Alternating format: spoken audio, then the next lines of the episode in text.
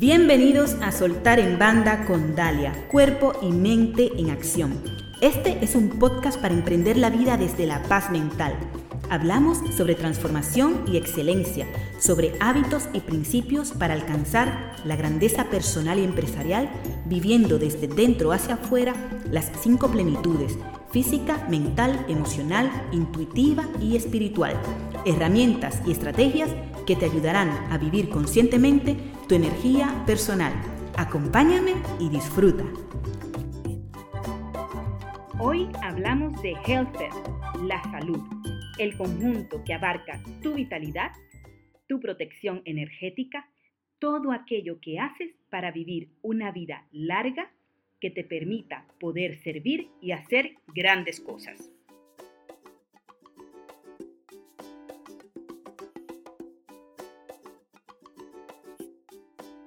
La energía es el combustible de la excelencia, nos enseña Tony Robbins en su libro Poder sin Límites.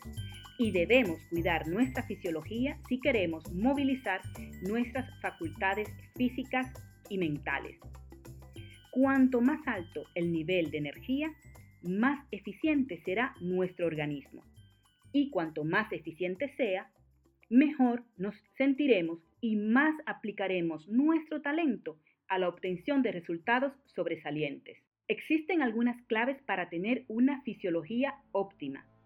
Entre ellas está el poder de la respiración, ya que el fundamento de la salud es la buena circulación de la sangre, que es el sistema que transporta el oxígeno y los nutrientes a todas las células de nuestro cuerpo. Se recomienda practicar al menos 10 respiraciones profundas tres veces al día.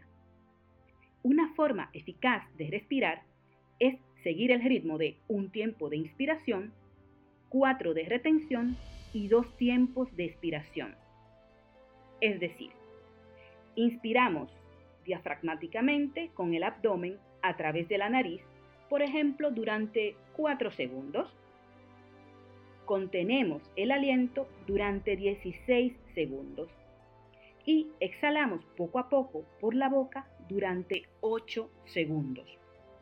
Este tipo de respiración nos ayuda en la relajación, en el descanso, que es uno de los pilares de la salud que veremos más adelante. Los tres ejes sobre los que descansa la salud son la alimentación, el descanso y el ejercicio. En cuanto a la alimentación, aquí entra en juego tener una nutrición adecuada. Los expertos recomiendan comer alimentos abundantes en agua, hacer una combinación eficaz de los alimentos, ya que los diferentes tipos de alimentos se digieren de diferentes maneras. Los alimentos ricos en almidón, tales como el arroz, el pan, las patatas, requieren un medio digestivo alcalino los alimentos proteínicos como la carne, la leche y sus derivados, los frutos secos, las semillas, necesitan para su digestión un medio ácido. La química dice que dos medios contrarios, el ácido y el alcalino, no pueden subsistir al mismo tiempo ya que se neutralizan entre sí. Si se ingiere una proteína con un almidón, la digestión resulta perjudicada. Por ejemplo, un plato de bistec con patatas no combina, pero el bistec con verduras o ensaladas sí, ya que estas son ricas en agua.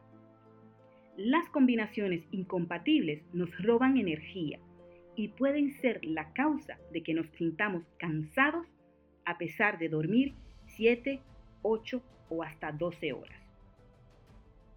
Otra clave es consumir eficazmente la fruta. La fruta es el alimento que menos energía consume en la digestión. La única dificultad es que la mayoría de las personas no saben cómo tomarla de manera que el organismo aproveche al máximo sus nutrientes. Para tomarla correctamente, la fruta siempre debe tomarse en ayunas. ¿Por qué? El motivo es que la fruta no se digiere primariamente en el estómago, sino en el intestino delgado por lo que conviene que pase por el estómago en cuestión de minutos, de manera que libere sus azúcares cuanto antes en el intestino. Pero si el estómago contiene carnes o féculas, la fruta queda atrapada allí y empieza a fermentar. Otra de las claves en cuanto a la alimentación es acabar con el mito de las proteínas. El exceso de proteínas le suministra al cuerpo un exceso de nitrógeno, lo cual produce fatiga. Los aficionados al fisiculturismo que se atiborran de proteínas no destacan precisamente por su fondo físico. Se fatigan enseguida. Pero eso da para un episodio exclusivo sobre nutrición. Vamos al segundo eje, el ejercicio. El ejercicio es beneficioso para reducir el estrés excesivo y como cada persona es un mundo y cada edad es diferente, debemos practicarlo con moderación.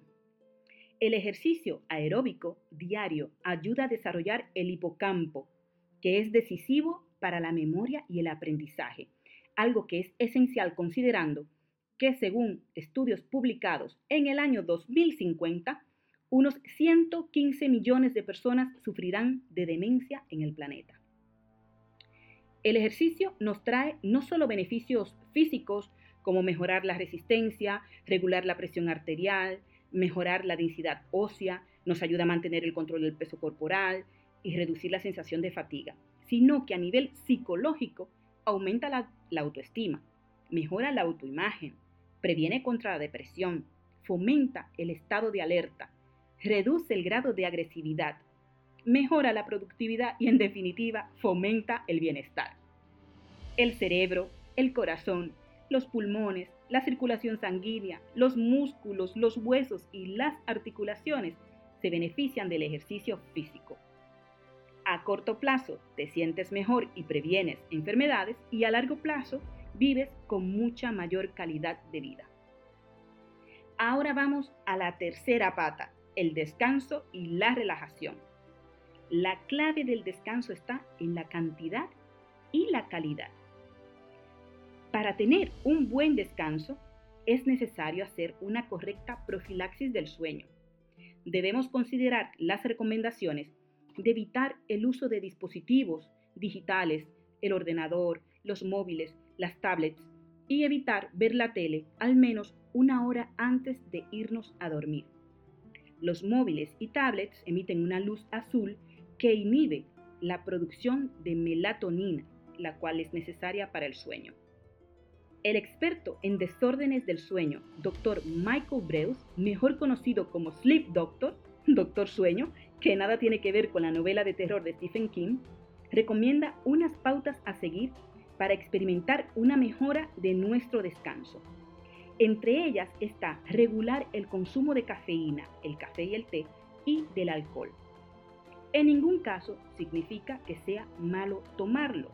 Lo que hacemos mal es el timing, la gestión del tiempo. Por ejemplo, en cuanto a la cafeína, está demostrado que cuando tomamos 100 miligramos de cafeína, esta permanece en nuestro organismo durante 6 u 8 horas. Por lo que el consejo es que no la tomemos más allá de las 2 de la tarde si nos iremos a dormir a las 10. Oye, Dalia, pero es que no me duermo hasta las 12. Pues no la tomes más allá de las 4 de la tarde. En cuanto al alcohol, la realidad es que en el momento pensamos que nos puede hacer bien y sin embargo nos priva de sentir los efectos de un verdadero sueño profundo. Cuando tomamos una copa de vino, necesitamos aproximadamente una hora para la absorción del alcohol. Por lo que si una noche tomamos tres copas de vino, necesitaríamos unas tres horas tras la última copa para que al dormir tengamos un sueño reparador. Para ayudar al descanso, The Sleep Doctor además recomienda unos 20-25 minutos de ejercicio al día que nos ayudará a aumentar la duración y profundidad del sueño. Pero puntualiza que lo realicemos al menos 4 horas antes de irnos a dormir, porque si no tendremos el efecto contrario.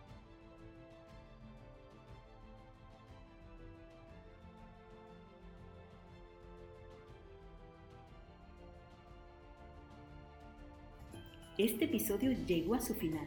No te olvides suscribirte para recibir el mejor contenido para emprender desde la paz mental.